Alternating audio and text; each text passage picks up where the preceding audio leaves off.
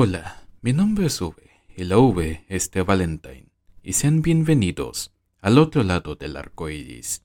Este es un podcast acerca de el otro lado de ser LGBTQ. Es el lado que no es tan colorido.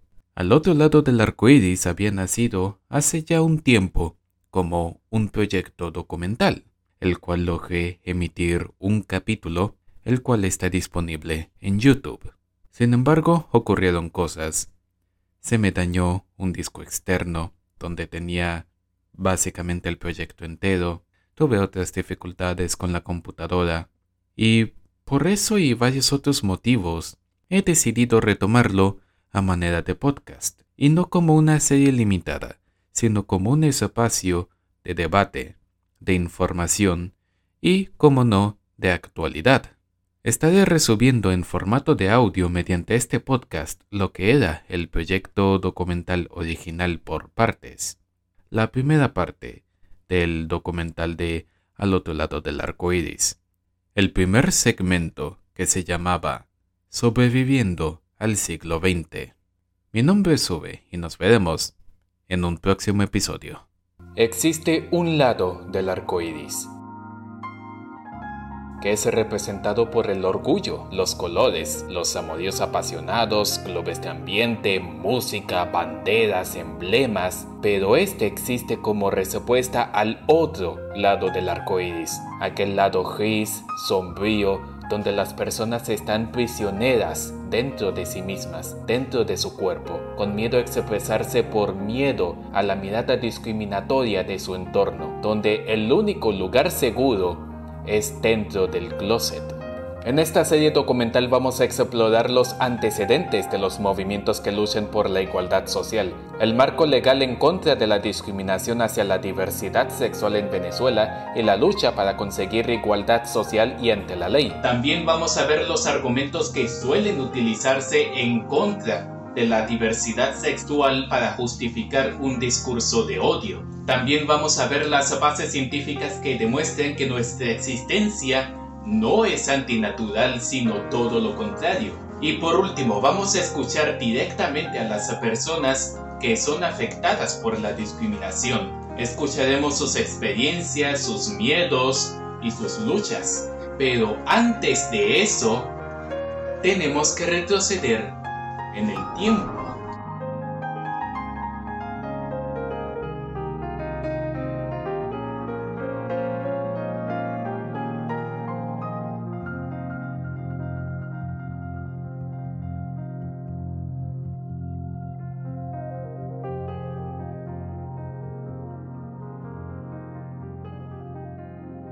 Existen muchas historias sobre la persecución que se realizaba contra los homosexuales a principios del siglo XX, aunque me ha costado encontrar documentación para respaldarla y créanme, la he buscado. Se sabe que tanto Juan Vicente Gómez como Marcos Pérez Jiménez han realizado decretos durante sus respectivos mandatos donde perseguían a la homosexualidad, aunque no he encontrado dichos decretos para confirmarlo. Gómez particularmente encarcelaba a los homosexuales en la prisión de la isla El Burro, la cual se encuentra en medio del lago de Valencia en el estado Carabobo. Se cuenta popularmente que cuando el dictador veía a un hombre que se desviaba mínimamente del estereotipo de macho alfa pecho le decía, tú como que te escapaste de Valencia. Y debido a su cercanía con la prisión, Valencia quedó con una reputación muy ligada a la población LGBT.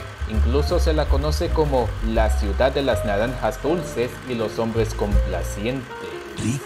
De hecho, allí es donde se han realizado más celebraciones del orgullo gay en el país desde el año 2001. No hay estadísticas oficiales que confirmen que existen más homosexuales en Valencia que en otras partes del país, por lo que eso se queda un poco como un mito. Digo, no pueden tener más homosexuales que Caracas por simple estadística demográfica. Pero eso no quita que el país entero les tenga tremendo chalequeo.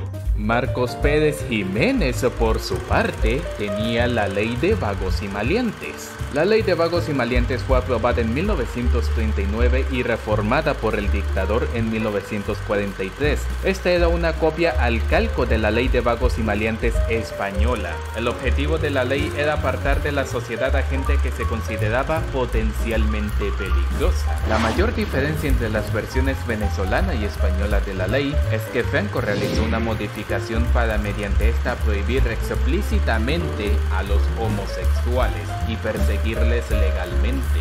En el gobierno del general Marcos Pérez Jiménez decreta en Gaceta Oficial el jueves 16 de agosto de 1956 una ley reformatoria del Estatuto de Vagos y Malientes, la cual no establecía la homosexualidad como delito, aunque extraoficialmente existía un plan Red Mariposa, el cual consistía en la persecución de personas trans que transitaban y laboraban sexualmente en la calle, al igual que maricas y lesbianas. Esto es cita textual. El problema es que la ley juzgaba a las personas según los actos que podían cometer en base a apariencias, un poco el argumento de tienes cara de culpable o disparen primero y pregunten después, y no en actos que de hecho hayan cometido, lo cual va en contra de uno de los principios más básicos del derecho. Por esto mismo, la ley fue declarada inconstitucional por el Tribunal Supremo de Justicia en 1997. Pero a pesar de la desprotección de la ley y los abusos policiales, comenzaron a alzarse algunos de los primeros movimientos en favor de la diversidad sexual. Bueno, un poco de contexto. Estamos en el año 1969 en Nueva York. Aquí pues existen unos cuantos círculos de gente LGBT con bares, discotecas y en especial uno llamado Stonewall Inn.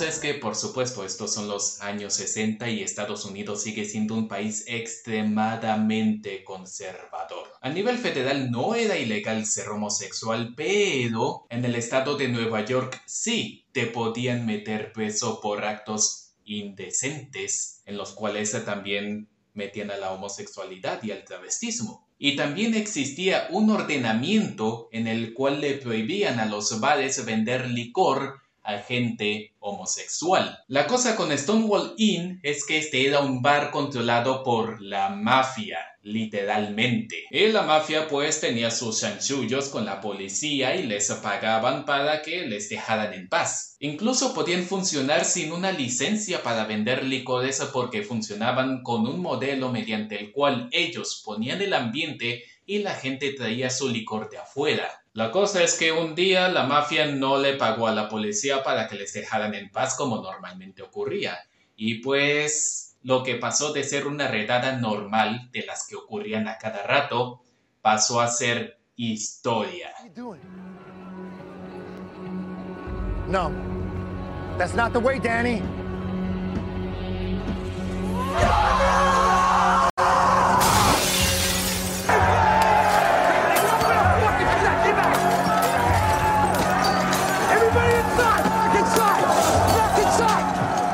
Resulta que los asistentes de Stonewall no se aguantaron más la represión policial y comenzaron a protestar.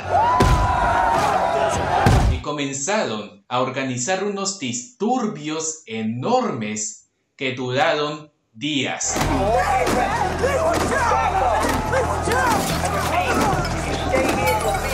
Esto fue en el mes de junio. Por lo mismo, al día de hoy se celebra en el mes de junio el Día del Orgullo LGBT, en conmemoración por supuesto a los disturbios Stonewall. Por supuesto que existían algunos movimientos anteriores en favor a la comunidad LGBT, formación, concientización, etc. Incluso esparciendo folletos con el lema Gay is Good. Pero lo interesante de los disturbios de Stonewall es que esta era la primera vez que la comunidad se organizaba en pro de sus derechos y en contra de la represión. Por supuesto, esto en medio de una era de rebeliones civiles en Estados Unidos, o por ejemplo, hasta hace no pocos años también había ocurrido un disturbio racial en favor de los derechos de los afroamericanos. Era la época en la que los discursos de Martin Luther King y Malcolm X se resonaban entre la población. Y por supuesto se mezclan muchos movimientos aquí no solamente afroamericanos u homosexuales, también feministas, lesbianas, travestis, transgénero. Había de todo un poco, la verdad.